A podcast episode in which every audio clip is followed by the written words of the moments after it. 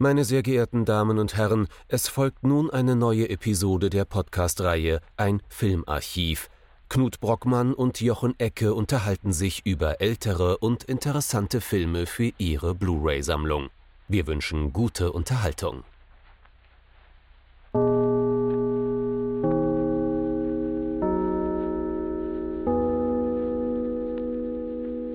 Hallo Knut. Hallo Jochen und hallo liebe Zuhörerinnen und Zuhörer zu einer neuen Folge unseres Filmarchivs fest in der Hand des Hashtag Japanuary.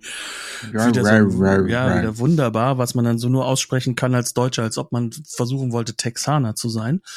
Ähm, aber ja, wir befinden uns eigentlich gar nicht in Texas, sondern in Japan eine wunderbare Überleitung und haben es auch gewagt, auch gleichzeitig äh, den Hashtag Horror-Oktober vorzuziehen, denn wir haben uns mit einem japanischen Film voller Geistern und sowas auseinandergesetzt, mhm. der auch manchmal als Horrorfilm verstanden wird was er auf einer Ebene auch ist, auf einer anderen nicht, aber Eher das so ist ja nicht, so häufig, ne? ne? Ja. ja. Ist ja so häufig so, aber dadurch, dass es die Macher von Ring sind, einem der Filme, die, glaube ich, so Ende der 90er jeden von uns in die kleinste Ecke des Raumes haben zurückgeschickt. Ja, das, das ist so eine interessante Frage, die ich mir so im Vorhinein gestellt habe. Ist das jetzt, äh, fängt hier jetzt jeder an, äh, laut zu stöhnen, so, ach, das Ding, das haben wir doch alle gesehen, ist doch die pure Langeweile, könnte nicht mal was Neues ausbuddeln? Oder ist das jetzt schon wieder lang genug her, dass es nur für Menschen unserer Generation sozusagen so ein Klischeefilm ist, den jeder gese sowieso gesehen hat. Ich behaupte, dieser Film ist keiner der Klischeefilme. Mhm. Ich glaube, der ist auch damals nur in einer gewissen Bubble unterwegs gewesen, in der mhm. wir waren. Aber ich glaube, wir sollten auch erstmal sagen, worum es überhaupt geht. es geht um Dark Water von äh, Hideo Nakata aus dem Jahr 2002. Und damit gerade so in der selbstgezählten, gezogenen Linie, mhm. was für uns alte Filme für eure Blu-ray-Sammlung sind. Ganz genau. Also vielleicht können wir das nochmal, bevor hier das Intro durchläuft, äh, unsere, unser, unser niemals niedergeschriebenes Regelbüchlein ausbreiten. Unsere Regel ist, Filme, über die wir sprechen, müssen mindestens 20 Jahre alt sein. Und das ist dieser Jahr jetzt. Gerade mal so. Nebenher gesagt, äh, das ist jetzt auch Jazzclub von Helge Schneider. Noch immer nein. Einfach nein.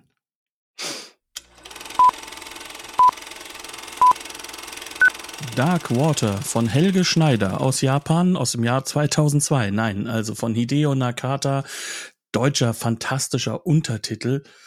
Besuch aus dem Totenreich, wenn ich es richtig verstanden habe. Äh, Besuch, aus, Besuch dem Jenseits. aus dem Jenseits. Besuch ja, aus dem Jenseits. Ich, ich, kann mir den Quatsch gar nicht mehr, mehr merken, den, den sie da verzapft haben. Ähm, also sehr viel Besuch ist das jetzt nicht. Es ist eher ein Sein, ein Dasein. Mhm. Aber darüber können wir ja später reden. Ist auf jeden Fall ein Film von dem Regisseur, der mit Ring wahrscheinlich nicht nur das japanische, sondern das weltweite Horrorkino sehr stark beeinflusst hat und ähm, der es wagt, quasi in gleicher Montur, was auch die Drehbuchautoren und vor allem halt auch mhm. die Buchvorlage angeht, äh, weiterzumachen.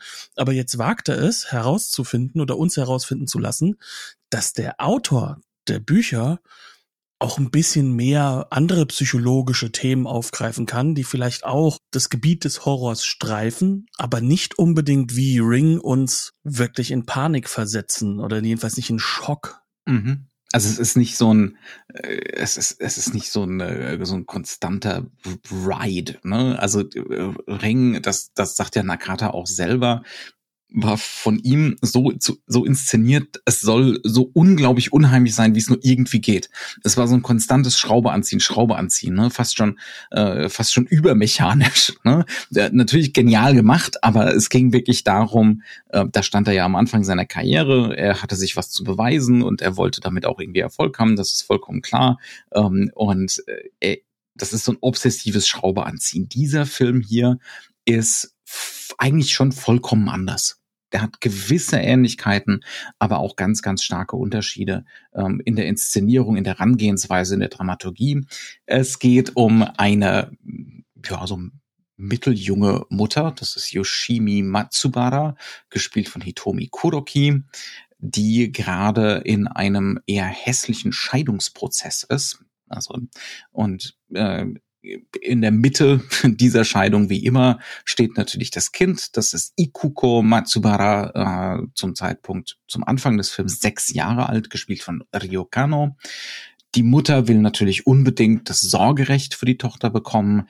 Der Vater sieht das natürlich anders. Sonst könnte es ja keine hässliche Scheidung sein, ähm, obwohl er sich offensichtlich während der gesamten Ehe relativ wenig um das Kind gekümmert hat, möchte er jetzt unbedingt das Sorgerecht zugesprochen bekommen, was natürlich als weitere Belastung, weitere Stressoren für Yoshimi äh, dazu kommt. Sie muss natürlich ausziehen, sie muss sich eine eigene Wohnung sorgen, besorgen, sie muss ähm, zum ersten Mal, seit sie das Kind bekommen hat, äh, wieder arbeiten, in irgendeiner Form ähm, eben für das Einkommen, das nötige Einkommen sorgen. Sie hat ein bisschen ein Hilfsnetzwerk in Form ihrer Tante und dann später ähm, kommt Ikuko äh, auch in Kinder, Kindergarten, ähm, aber es ist alles enorm schwierig. Das wäre so der, ich würde mal sagen, der realistische Handlungsrahmen. Ne? Der Film hat im Prinzip zwei Plots. Das ist zum einen die Geschichte dieser hässlichen Scheidung und zum anderen eine Geistergeschichte. Denn in dem Apartmentkomplex, in den äh, Yoshimi und Ikuko einziehen, äh, da geht wohl ein Geist um. Das wird relativ schnell klar gemacht. Das ist der Geist eines kleinen Mädchens. Ähm, und der Film macht auch wenig Hehl daraus, dass dieses Mädchen wohl in dem Apartmentkomplex äh, ums Leben gekommen sein muss. Das dauert auch nicht besonders lange, bis wir mehr als nur eine Ahnung haben, wie. Ähm, also nicht in allen Details, aber es ist relativ deutlich. Mit anderen Worten, wir haben hier eine so eine Spiegelung. Ne? Wir haben hier ein kleines Mädchen, das ganz ähnlich wie Ikuko ähm, in, aus einer schwierigen Familiensituation stammt. Wir kriegen relativ schnell raus über dieses Geistermädchen, dass die Mutter äh, tatsächlich die Familie verlassen hat, ähm, bevor das Mädchen zu Tode gekommen ist.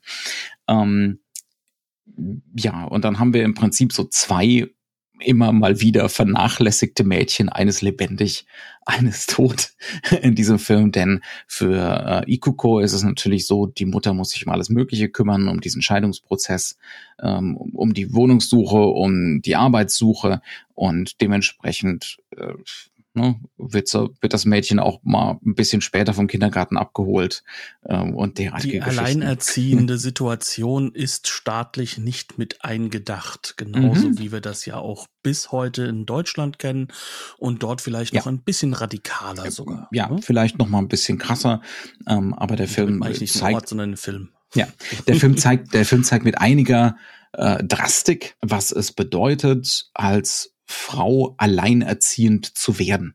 Also die generelle Überforderung, die, der, der unglaubliche psychische Druck ähm, und auch der ökonomische Druck.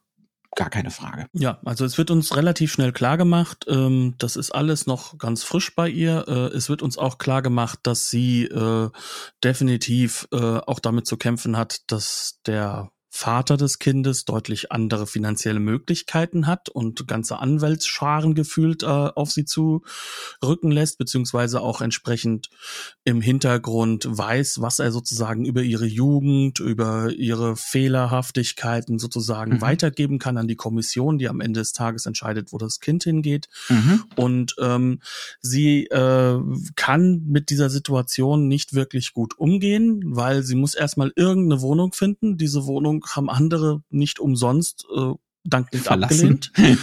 ja. ähm, dann haben wir die Situation, dass wir äh, gleichzeitig natürlich dann diesen diesen Wechsel haben. Das Kind muss in den neuen Kindergarten auch da mhm. neue Freunde finden erstmal, ne, raus aus dem einzigen Umfeld, was da noch war. Und ähm, ja, und und dann kommt noch natürlich diese Jobsituation daher. Und das sind halt auch alles Stationen, die wir in dem Film die ganze Zeit auch klar und deutlich dargestellt bekommen. Und da kommen wir eigentlich, glaube ich, auch auf so einen ersten Punkt, der ganz wichtig wichtig ist, dieser Film ist, auch das ist übrigens ähnlich zu Ring, mhm. sehr langsam erzählt ja. und nimmt das Tempo raus. Und zwar das, mit ganz klaren Zielsetzungen. Die Langsamkeit. Ne? Genau, es geht darum, dass wir durch diese Langsamkeit auch reingezwungen werden, nicht nur eine Psychologisierung der Figuren, sondern eine beobachtende Haltung. Mhm. Wir sollen beobachten, was da passiert. Wir sollen Details wahrnehmen. Wir sollen uns auch ähm, sehr, sehr deutlich natürlich mit den Figuren äh, äh, beschäftigen. Mhm.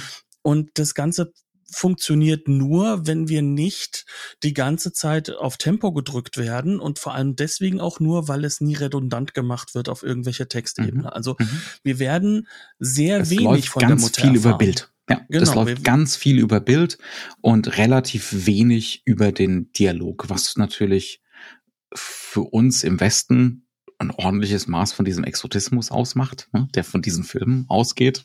Das lässt sich ja nicht leugnen, ähm, weil uns eben, wir sind gewohnt aus dem westlichen Kino, dass irre viel auch an Psychologie im Dialog redundant gemacht wird. Ne? Damit wir das, ja. damit wir das auch schön verstehen. Und, und halt auch psychologisch eingehegt wird, ne? Mhm. Was auch hier nicht der Fall ist. Also ja. ähm, was man vielleicht nochmal machen könnte, wenn man Interesse hat, sich diesen Film nochmal in der amerikanischen Variante angucken. Das ist beileibe kein ganz schlechter Film in der mhm. amerikanischen Version. Mit, mit Jennifer Connelly, ne? Genau, und, und Eric Roth. Ja. Ähm, äh, und, und da ist es aber so, dass unglaublich viel redundant gemacht wird, dass mhm. auch unglaublich viel klargestellt wird, was hier mhm. offen bleibt. Ne? Äh, und das, das westliche geht auch um Kino kann also insbesondere das westliche Mainstream-Kino kann Ambivalenz nicht leiden. insbesondere so psychologische Ambivalenz, aber auch äh, auf der reinen Bedeutungsebene, da kommt es oft einfach nicht mit klar. Ne? Genau. Ähm, und dieser Film will die Ambivalenz. Also ne, er will, dass wir zu eigenen Schlussfolgerungen über äh, diese Mutter kommen, aber dass wir auch zum gewissen Grad mitfühlen. Ne? Aber auf so eine distanzierte Art und Weise. Nicht kühl, aber doch distanziert und ein bisschen analytischer. Ich hatte im Vorgespräch da dieses eine Beispiel, wie diese Psychologisierung durch lange Einstellungen funktioniert. Ähm, da ist äh, Yoshimi im Kindergarten. Ich glaube, das ist sogar der Einführungstag ne, für, für die Tochter im neuen Kindergarten. Und sie sitzt da, hat, ein, hat eine Tasse Tee angeboten bekommen. Äh, der Direktor will eigentlich sich ein bisschen mit ihr unterhalten, aber dann äh, wird eines der Kinder vorgeführt von der Lehrerin. Äh, das Kind hat sich über die Lehrerin lustig gemacht und sie irgendwie dick genannt und dumm. und ähm, dann kriegen wir in einer langen Einstellung mit, wie Direktor und Lehrerin den, diesen Jungen fertig machen.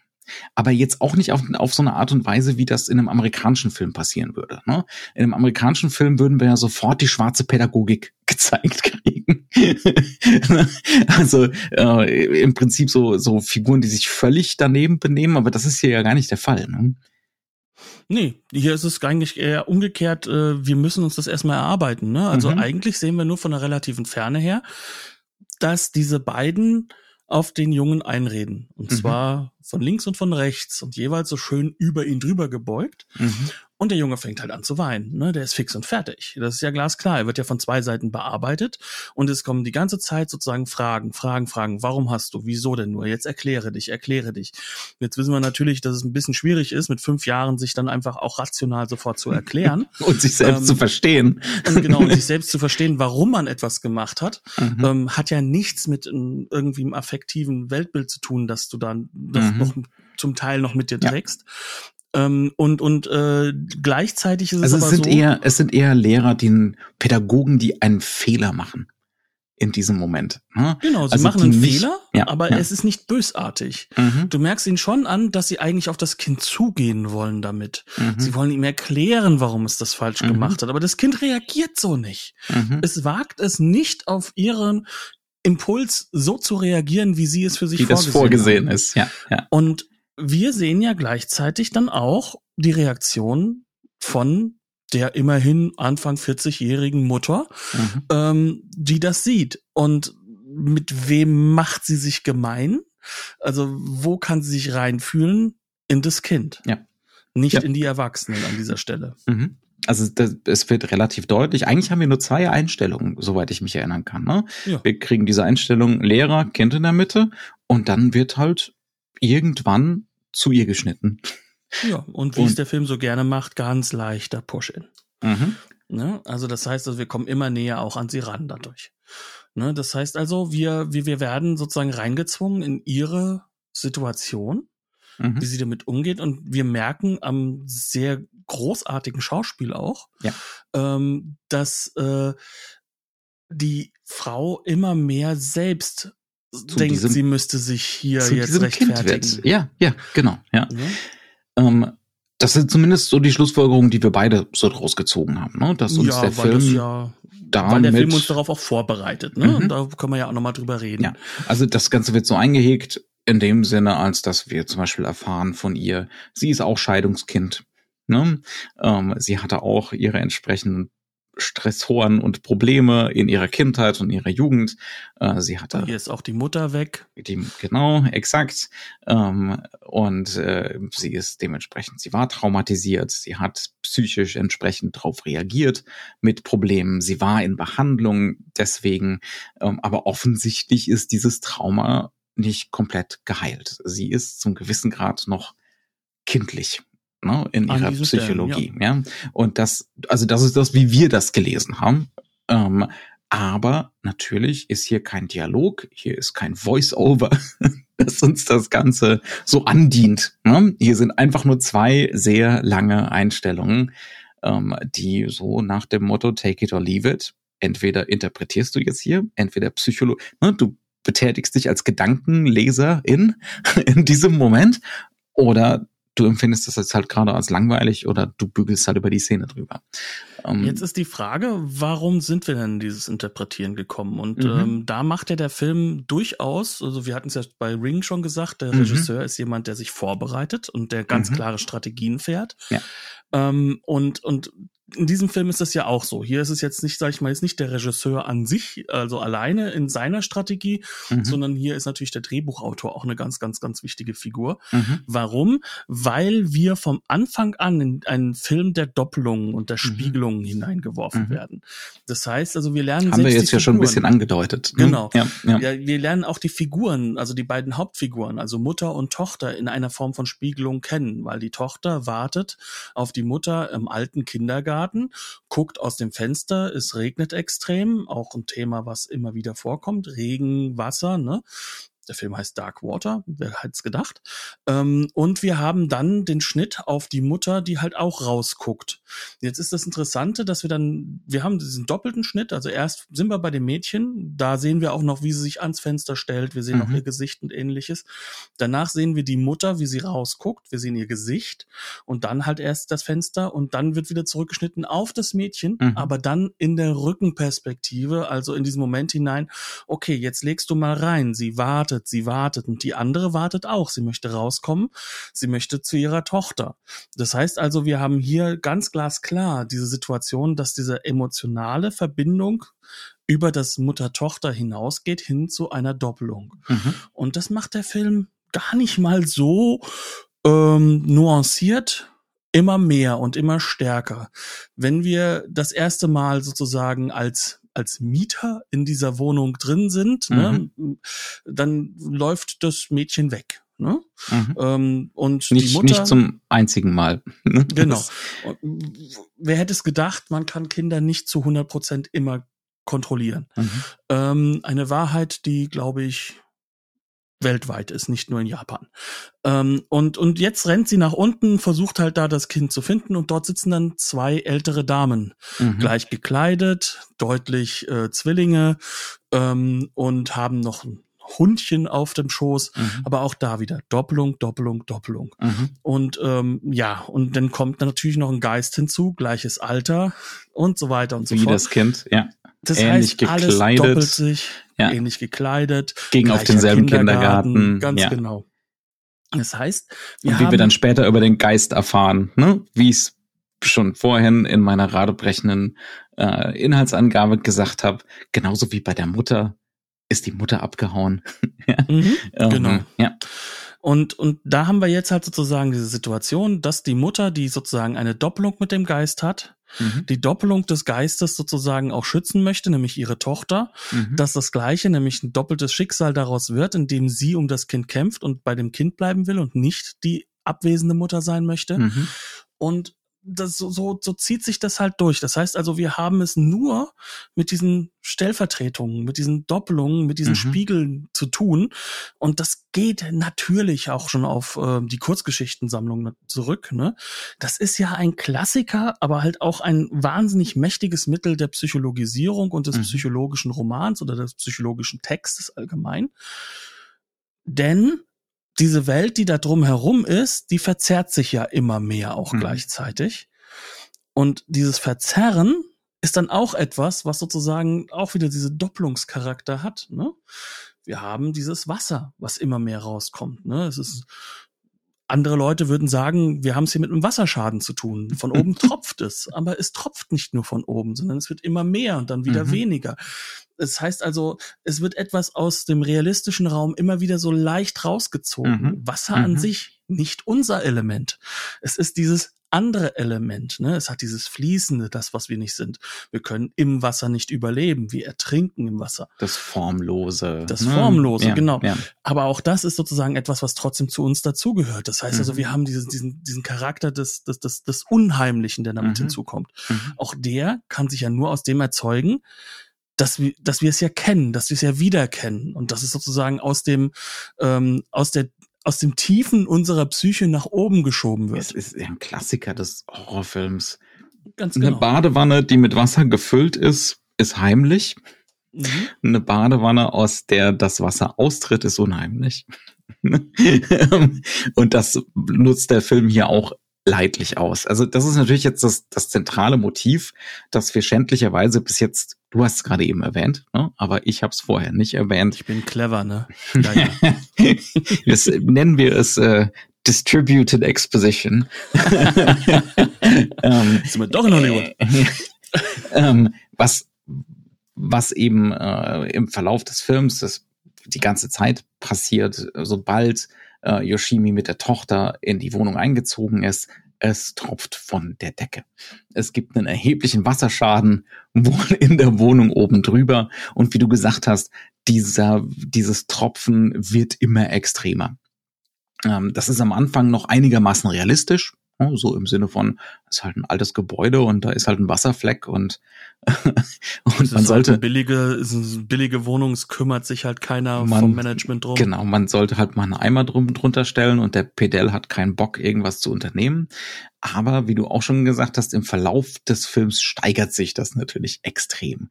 Aus dem Wasserschaden, aus diesem kleinen Wasserfleck wird eine ganze Decke die tropft, ne, die, äh, die so eigentlich dabei ist, diese Wohnung einzunehmen, ne, quasi unter Wasser zu setzen. Ähm, und das ist natürlich einerseits äh, da wird auch immer wieder so draufgehalten. Ne? Lange Einstellungen, äh, die, das Wasser, das von der Decke tropft.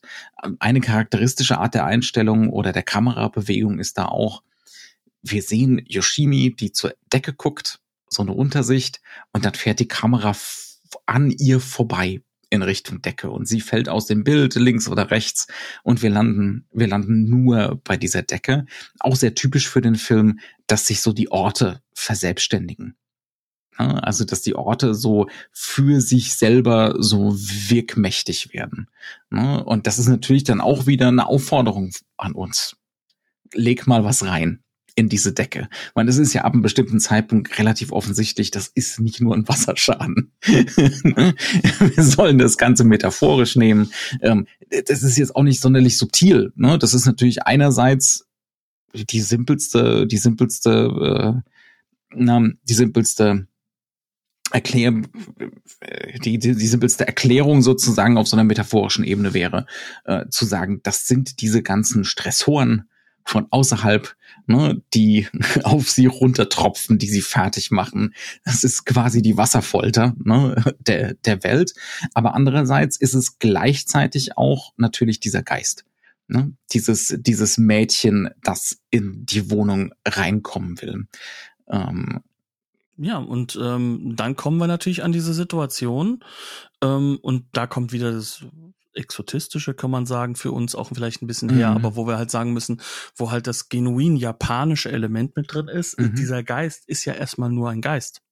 Das heißt genau. ja noch lange nicht, dass das jetzt böse, gut genau. oder sonst irgendwas ja. ist. Also das ist jetzt nicht so wie bei Ring. Äh, bei, bei, beim Ring ist es ja wirklich so, ja, auch da haben wir es mit einer schrecklichen Tat vorher zu tun. Mhm. Es ist sozusagen die Kopie des Ganzen, die Kopie der Rache, die da auch kommt. Mhm. Aber wir haben es hier grundsätzlich erstmal mit so einer Geisterfigur zu tun, die ähm, auch erst einmal gefüllt werden muss von unserer mhm. Seite. Mhm. Und das ist etwas, ich würde mich jetzt nicht als Experten in dem Bereich bezeichnen, aber was natürlich über dieses Shintoistische, was was was im japanischen, äh, sag ich mal, Denken bis heute natürlich resoniert. Ne? Also denken wir mal nur an äh, Spirited Away, also den Sento Chihiro no Kamikakushi oder so wie er genau hieß. Ähm, Glaube ich, Chihiros Reise ins Zauberland im Deutschen. Ins Zauberland. Genau, was, was so absolut nicht stimmt. Ähm, aber das ist zum Beispiel da, wo, wo es im Zeichentrickfilm halt ja auch schon gemacht wird. Da geht es ums Erwachsenwerden, ne? Mhm. Und du musst halt dann doch auch über diese, durch diese, durch diese Welt hindurch. Ne? Natürlich mhm. ist das dann halt wie so ein Shinto-Tor, du musst da durchlaufen, ja. Mhm. Und, und das ist hier in diesem Film auch durchaus so, dass das halt so ist, hier existiert halt dieser Geist. Mhm. Und er ist halt da. Ne? Und ähm, das und ist, ist nicht von Gutes, vornherein, genau, nicht zwangsläufig was Böses oder Negatives, ne? sondern er ist einfach erstmal. Zuallererst genau. mal ist dieser Geist da und dieser Geist ist einfach nur und auch das ist relativ bald ziemlich deutlich. Das ist einfach nur ein kleines, verwirrtes Mädchen, das seine Mutter möchte. Ja, und das will, ist, will, will ja. und will einfach, ja. egal mhm. wie. Also es ist, der Geist ist fünfeinhalb, mhm. ne? im wahrsten Sinne des Wortes. Mhm. Äh, und, und das ist halt sozusagen auch schon so ein Element, an das man sich dann auch ein bisschen gewöhnen muss. Klar gibt es halt auch im europäischen, amerikanischen Film immer wieder Hinweise auf sowas. Aber ähm, es ist trotzdem so, dass dass dieser Geist einfach ist. Und das mhm. ist auch etwas, was, was er so macht ja auch nichts Böses. Hat. Er macht rein ja. gar nichts Böses. Macht die ganze Zeit mal Wasser an, damit man auf ihn hört und das ja. ist dann gefährlich. Ja. Aber an einer Stelle macht er schon was Böses, in Anführungszeichen, indem er halt natürlich versucht, dann das andere Mädchen zu übernehmen an einer Stelle. Ne? Mhm.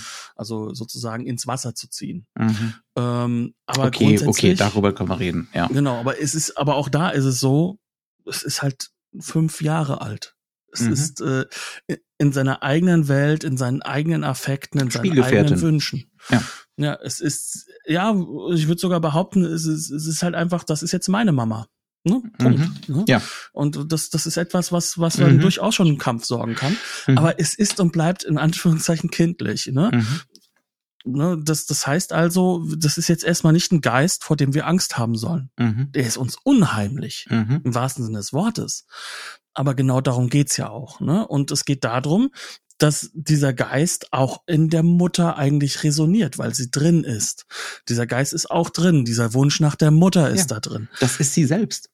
Das ist sie Zu einem selbst, gewissen Grad genau. ist sie das selbst. Ne? Das ist natürlich der Geist eines konkreten Mädchens, aber das ist auch eine metaphorische Verkörperung ihrer eigenen Traumatisierung. Ja. Genau. Und es ist mhm. das Potenzial, dass es eigentlich auch ihre Tochter sein könnte. Mhm. Ja? Und das sind, das sind alles so die Aspekte, die da mit reinkommen. Das heißt also, diese Brüchigkeit, und äh, wie das dann eingehegt wird, das ist dann halt eben genau das, mit dem wir uns dann wirklich beschäftigen. Wir beschäftigen uns nicht damit, dass da der Geist ist und was passiert mit dem Geist, sondern wir beschäftigen uns mit dem, warum ist die Situation so, warum gibt es da ein totes Mädchen, aber mhm. vor allem halt auch, warum ist dieses tote Mädchen eigentlich Teil von der Mutter. Mhm. Und da sind sozusagen die Aspekte, die dann ganz stark in den Vordergrund rücken bei diesem Film. Und ähm, dann kommst du halt genau in diesen interpretatorischen Rahmen. Dann kannst mhm. du nicht mehr anders als zu interpretieren, ja. wie wir es ja. eben vorhin hatten. Vor allem, weil der Film, der hat ja nicht besonders viele Handlungspunkte. Ne? Also nee, da, da, da, verdammt langsam erzählt. Da ist einfach nur irrsinnig langsam erzählt. Also wir haben im Prinzip, können wir sagen, es gibt die ersten zwei Drittel, da geht es eigentlich darum, wie es der Mutter immer schlechter geht. Also wie sie in so ein Wirbel oder vielleicht so zur Metapher passend in so einen Strudel gerät, ne? ähm, durch die, den Stress, den die Außenwelt ausübt, aber auch den Stress, den die, die Wohnungssituation ausübt. Ne? Dann gibt's einen Wendepunkt nach diesen ersten zwei Dritteln und dieser Wendepunkt, den kann man leicht missverstehen. Wir haben im Vorgespräch ein bisschen drüber gesprochen. Ähm, da entdeckt sie nämlich, äh, dass in der Wohnung drüber die ganze Zeit äh, die Wasserhähne liefen und das ist eine wirklich eine extrem sub subjektive Sequenz ähm, und findet dann eben auch dieses Mädchen in dieser Wohnung oben drüber. Ähm, das Mädchen, das fällt so mehr oder weniger zusammen mit ihrer eigenen Tochter, ne? auch in diesem mhm. Moment. Ähm, das, ist, das ist sowieso so eine Sache, die wir immer ja. wieder haben, diese Doppelungseffekte. Und ja. auch das beginnt von Anfang an. Irgendwann äh, greift äh, beim ersten Mal nach oben fahren so eine mhm. Hand, äh, so eine Kinderhand in ihre Hand mhm. und sie drückt diese Hand und dann merkt sie dann irgendwann, dass das ganz, ihr eigenes Kind ganz woanders gestanden ja. hat. Das kann gar nicht die Hand gewesen sein. Aber das ist ganz am Anfang des Films, ne? Genau. Das ist der, die, die erste Fahrt im Aufzug nach oben zum neuen Apartment. Ähm, der Ersatz von passiert. Redundanz, dieses ja. wiederholende Element. Ja. Und sie findet das gar nicht schlimm.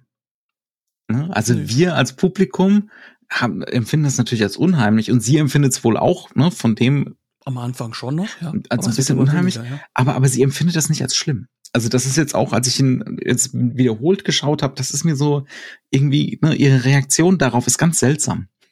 Ja, also dass sie im Schauspielerischen, dass sie das eben überhaupt nicht als zwangsläufig schlimm empfindet, dass sie da offensichtlich gerade eine Geisterhand gehalten hat. Ne? Die Hand von, zumindest die Hand eines anderen Kindes. Ähm, das, Wobei die Frage ist, ob sie das in diesem Moment schon als Geisterhand natürlich empfindet. Natürlich, ja, ja, nö, sagt, natürlich okay, das nicht. Das bin jetzt ich, äh, ich mhm. bin gerade aufgeregt. Mhm.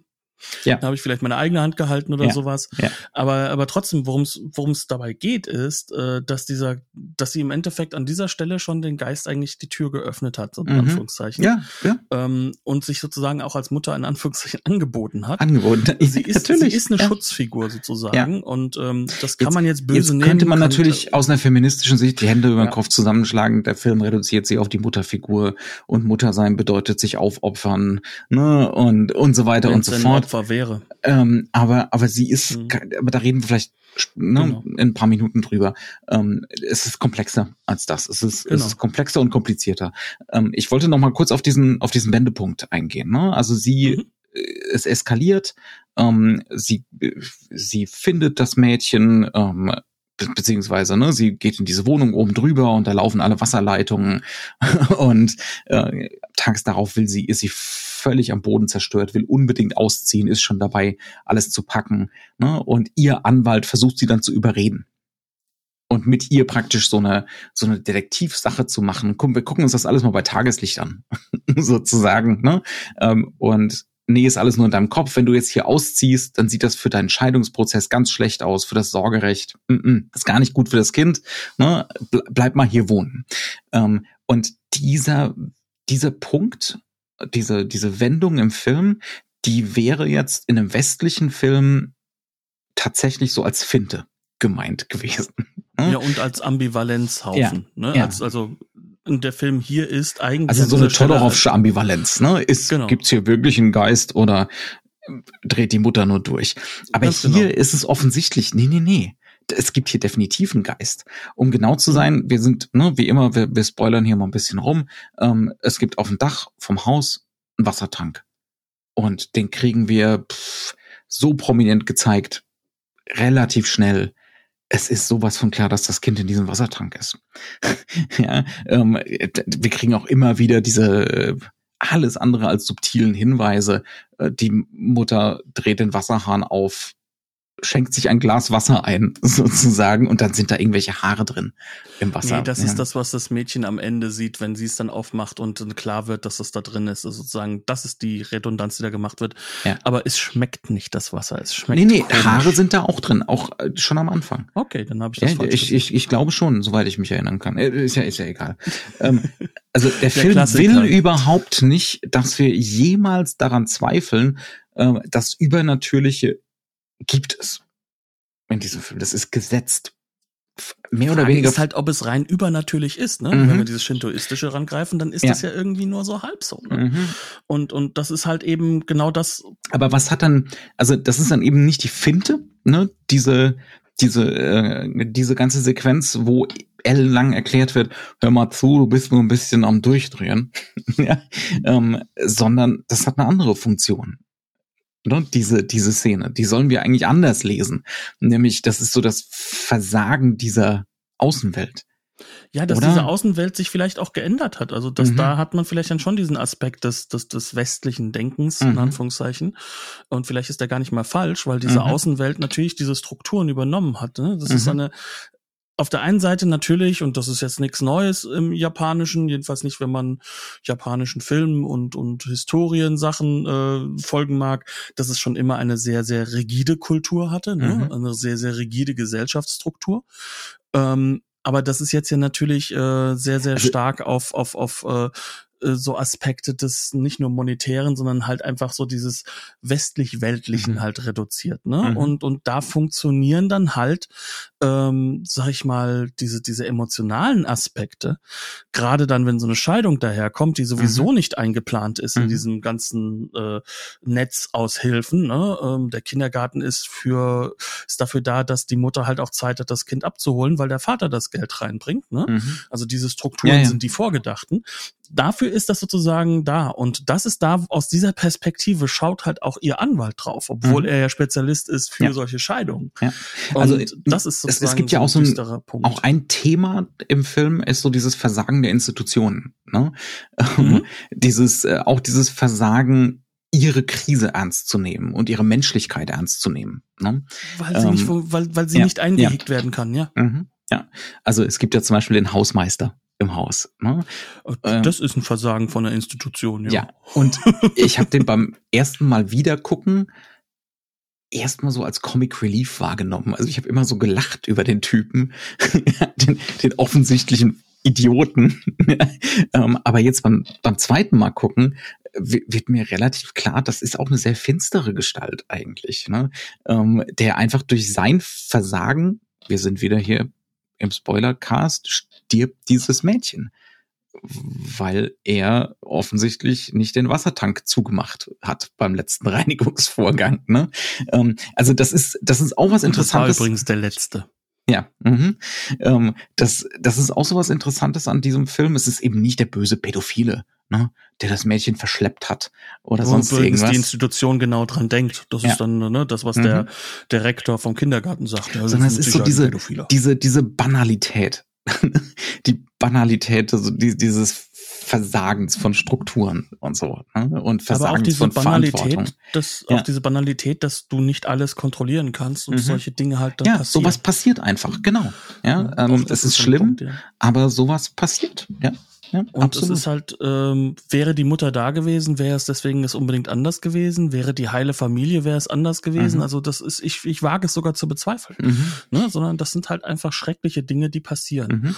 Und genauso wird das auch inszeniert, obwohl das ja eine Art von, von mystischem Flashback ist, ne? Mhm. Der dann ja von blau auf gelb schaltet. Das ist ja auch so eine schöne Sache, dass wir so Wir wollten auch über die Ästhetik reden. Ne? Genau. Ja. Das war mein Hinweis darauf. Mhm. Ähm, dass, dass wir an dieser Stelle halt einfach nur sehen, wie, wie, wie schrecklich das eigentlich ist, in seiner Banalität, wie es passiert Mhm. ist, ne? Und, und dementsprechend äh, äh, auch da, ne? Ähm, und da kann man vielleicht nochmal drauf achten, wenn man sich dann vielleicht das amerikanische Remake anschaut. Da muss es natürlich dann irgendwie diese Bösartigkeit ausgestellt werden. Da weiß nämlich der, der Hausmeister, dass da eine Leiche drin ist und Es vertuscht das. Der Teufel muss im Spiel gewesen sein. ja. Ja, genau. Also ja, es ist, da, ja. da müssen solche Sachen dann mit dabei sein und es Mhm. müssen auch andere Regeln dazu sein. Da kann auch der Vater, der in diesem Film eigentlich nur aus ihrer Perspektive gezeigt wird und deswegen ein richtiges Monster Also aus Perspektive ist. der Mutter. Ne? Genau, Ja, ein ja. richtiges Monster ist, weil er sie halt bloßstellt und um das Kind kämpft, ne, der auch ganz glasklar in dieser Institutionswelt verankert ist, ne. Mhm. Ähm, dem wird im amerikanischen Film ja auch gleich ganz viel, viel mehr verstärkt noch vermenschlicht, ne? Ähm, und, und man kann den dann halt auch schon irgendwie nachvollziehen. Wahrscheinlich ist der Vater auch so, ne? Mhm. Aber wir sehen es ja konsequent aus ihrer Perspektive. Und wir sehen ja konsequent ihre Sichtweise der, der Welt, ne? Mhm. Und ähm, auch da, Spoiler, gegen Ende des Films wird relativ klar gemacht, dass auch der Vater ein guter Vater sein kann. Ne? Mhm. Also Mhm. sonst, Wir müssen einiges ertragen in diesem Film.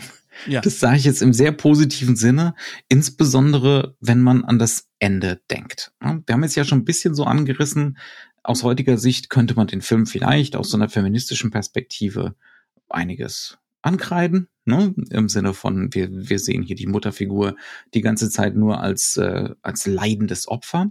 Aber das Ende macht die Sache wesentlich komplizierter und auch etliche Entwicklungen innerhalb, ne, während, während der Laufzeit machen etliches komplizierter. Wir müssen das spoilern, weil wir sonst nicht vernünftig drüber reden können. Ne? Genau. Ja. Also, um das nochmal ganz kurz zusammenzufassen. Wir haben eine Mutterfigur, die selbst traumatisiert ist aus ihrer Kindheit heraus. Die eigene Mutter hat die Familie verlassen ähm, und das hat offensichtlich erhebliche seelische Wunden gerissen. Ja, ähm, so sehr, dass für sie offensichtlich nichts wichtiger ist in der Gegenwart, als verzweifelt zu versuchen, trotz dieser Scheidung ihr eigen, ihre eigene Tochter eben nicht zu traumatisieren. Ne? Ihre eigene Tochter eben nicht zu verlassen. Und das gelingt ihr nur sehr bedingt, weil die Faktoren in der Außenwelt, ne, wie man eben so als alleinerziehende Mutter behandelt wird, das mehr oder weniger unmöglich machen. Am Schluss wird sie konfrontiert mit dem Geist dieses toten Mädchens, das unbedingt wieder eine Mutter haben möchte. Und sie trifft eine Entscheidung. Sie, sie kann sich da entscheiden. Es ist nicht so, dass sie da reingezwungen wird oder so. Ne?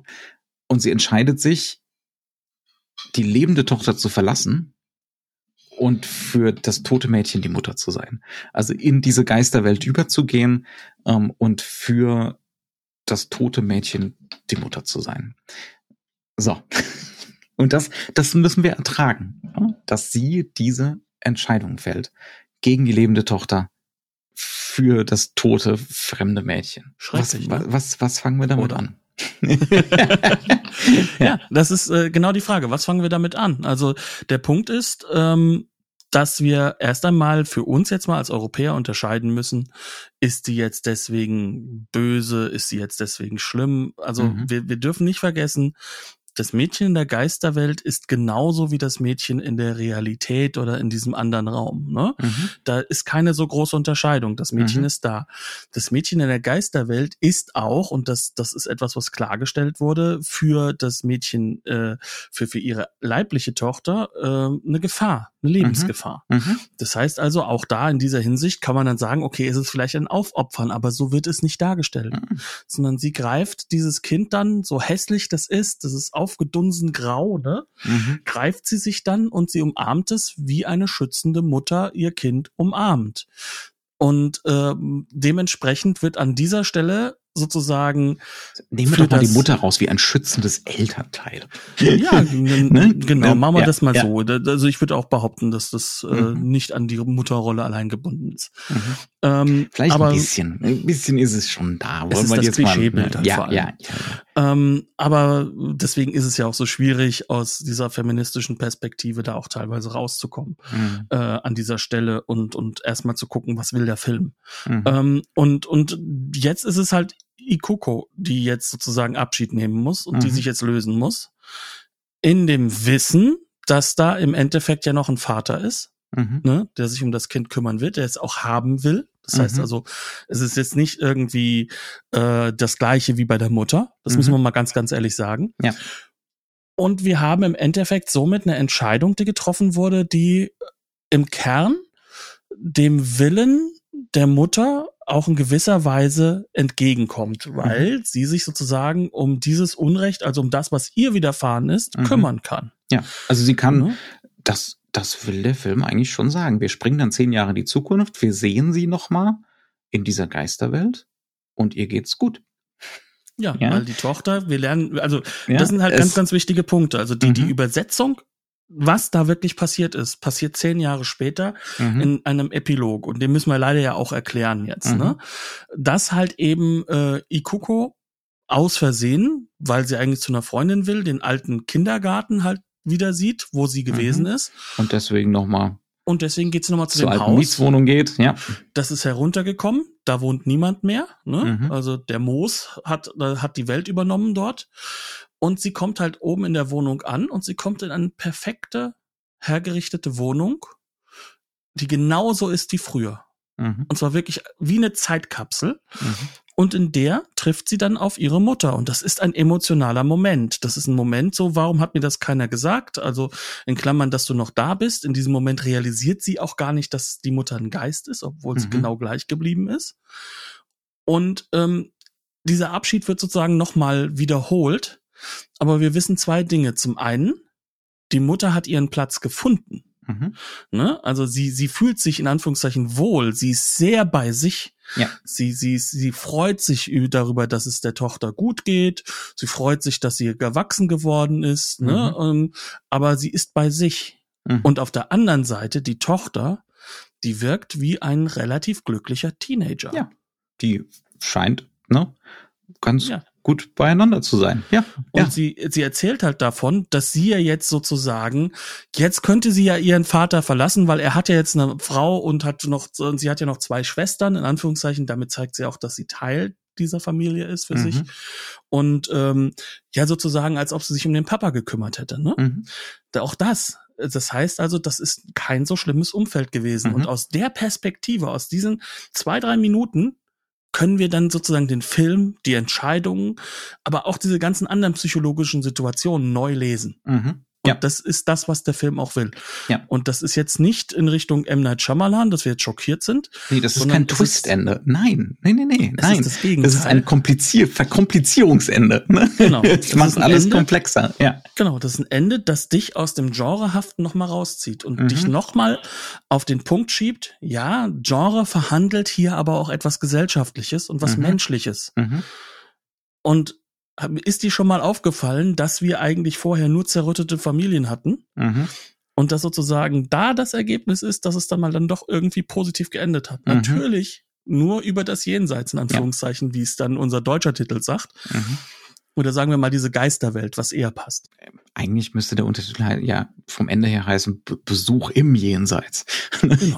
Das wäre das wär ja der korrekte Untertitel. Aber ähm, äh, äh, ja, das ist, das ist halt echt einfach die Sache. Ne? Das ist das, wo, wo wir da reingeschmissen werden. Wir sehen eine Mutter, die offensichtlich mit dieser Entscheidung, die sie da getroffen hat, ihr eigenes Trauma geheilt hat und noch dazu jemandem hilft, der die Hilfe braucht, weil dieser Geist sonst keinen anderen Ort hat.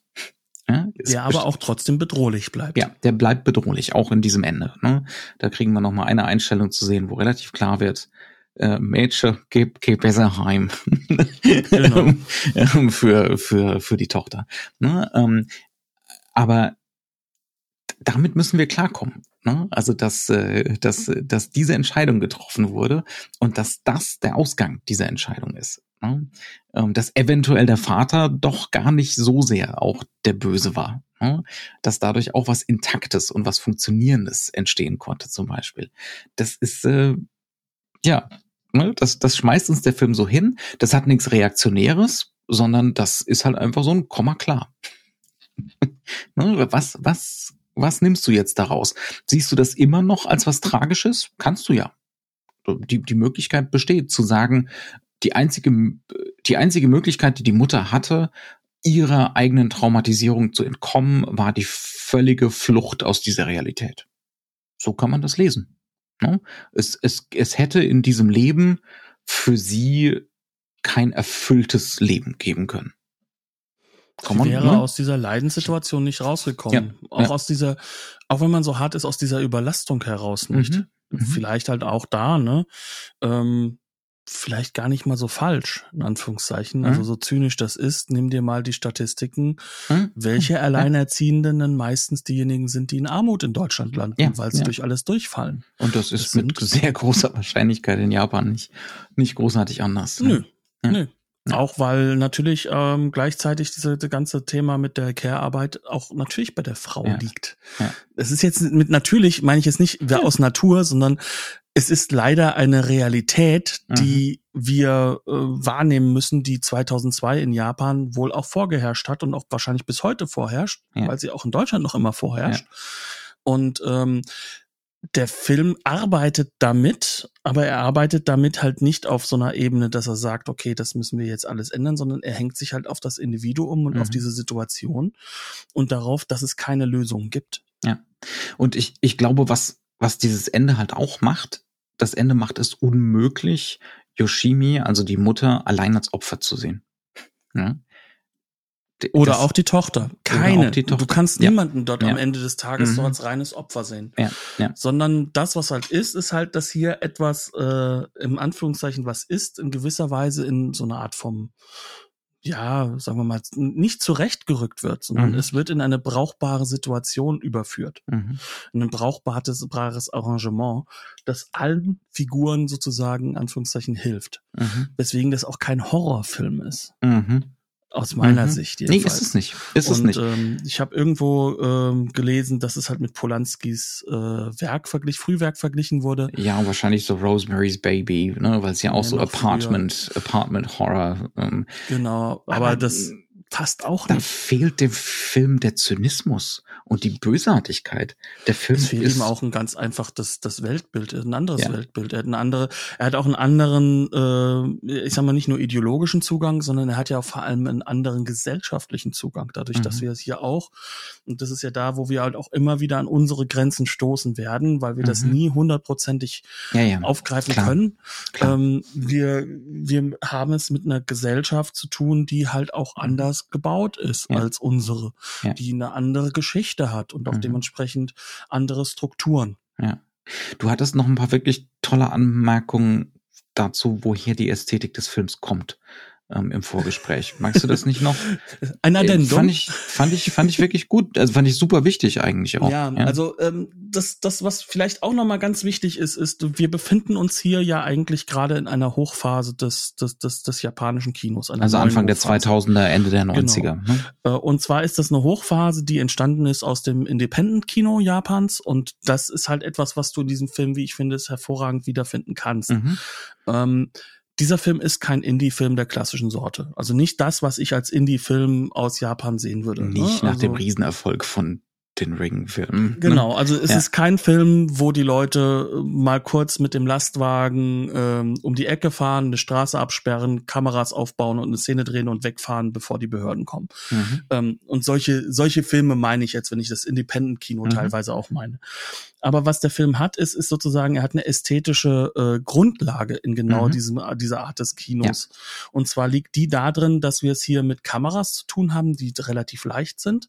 Wir haben es mit einer grundlegenden Setup zu tun, das äh, ähm, sehr augennah ist, sage ich jetzt mal, ne? also wo keine großen Verzerrungen drin sind, mhm. in Klammern bei einer Nahaufnahme oder bei diesen Blicken ins Jenseits ändert sich das brachial mhm. in diesem Film. Mhm. Ähm, und es ist äh, im Endeffekt äh, eine Filtersetzung da, mhm. die das Bläuliche sehr, sehr stark hervorhebt.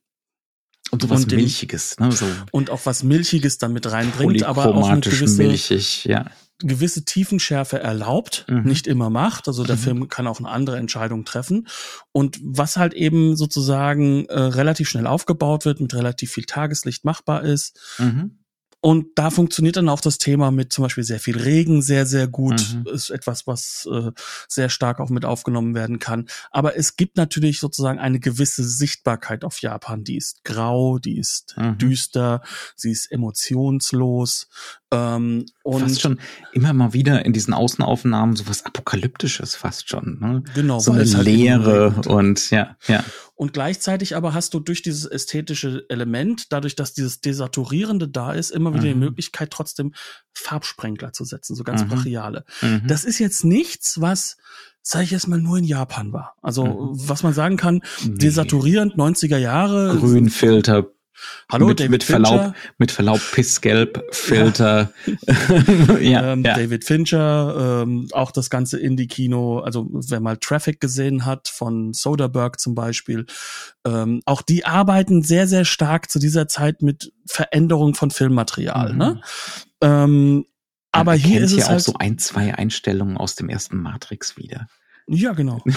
Also, ja. aber es ist halt schon so, dass das, was, was hier gemacht wird, ist halt auch eine Sache, das ist eine Ästhetik, die ist ganz glasklar, das ist das Hier und Jetzt des japanischen Films. Mhm. Und das kommt aus eben dieser Indie-Bewegung, die sehr schnell sehr erfolgreich geworden ist. Mhm. Und wo er jetzt natürlich mit diesem Horrorfilm ganz, ganz, ganz groß rausgekommen ist. Ne? Mhm. Ne? Also das ist jetzt hier nicht Tsukamoto. Das ist jetzt nichts, was das wirklich so, wirklich an der Grenze oder an der Ecke ja, ist, ja. sondern das ist etwas, was Mainstream-fähig ist. Es ist kein transgressives Krasskino. Ja. Genau, ja. aber, aber du hast auch sehr viele japanische Filme, junge japanische Filme, ähm, die, die halt gerade so in den Mitte der 90er Jahre auch resoniert haben beim mhm. japanischen Publikum, auch da wieder hervorkamen. Und auch da kommt diese Ästhetik her. Mhm. Und er möchte sich als Film mit wahrscheinlich einer Menge mehr Geld, wenn er haben wollte, äh, möchte er sich ganz dezidiert in diese Reihe stellen. Er möchte genau das abholen. Er möchte ja. sich da auch genau auch verorten. Mhm weil er damit natürlich auch die Themen dieser anderen Filme mit aufnimmt. Und das sind die Themen der jungen Erwachsenen. Das sind die Themen einer, einer Gesellschaft, die irgendwo zwischen diesen normhaften, klassischen, was sich halt auch nach dem Weltkrieg erbaut hat, und ähm, einer, sag ich mal, konsumgesellschaftlichen Veränderung. Mhm. Plus dass es jetzt mit der ganzen Wirtschaft nicht mehr so ja. einfach nur noch vorangeht, ja. das, das mit sich mit diesen Themen auseinandersetzt ja. und und wo dann halt auch so eine gewisse Form von Nihilismus mit einhergeht. Mhm. Und und genau daran will sich der Film auch mit andocken. Mhm. Übrigens in der Hinsicht ist Ring auch nicht anders, ne? Mhm. Ja. Ring, also ja. auch der dockt damit an. Also es geht ja immerhin um, ne, also um, um Videokonsum auch zum gewissen Weise, ne? Das heißt also, da sind auch diese Themen drin. Mhm. Aber das ist genau Aber das, so was dieses, macht. dieses, dieses Insistieren auf so einem zwanghaften, auf so einem Wiederholungszwang. Ne? Genau. Ähm, ja. Das ist ja das große Thema auch in, auch in Ring. Ne? Genau. Ähm, und es ist ja hier wieder, ne? also dieser Zwang, die Vergangenheit zu wiederholen, ähm, das hat mit Sicherheit einem Publikum, einem japanischen Publikum damals einiges zu sagen gehabt. Ja, und, ja. und du hast halt einfach dann dieses, diesen, dieses ästhetische Grundsetup.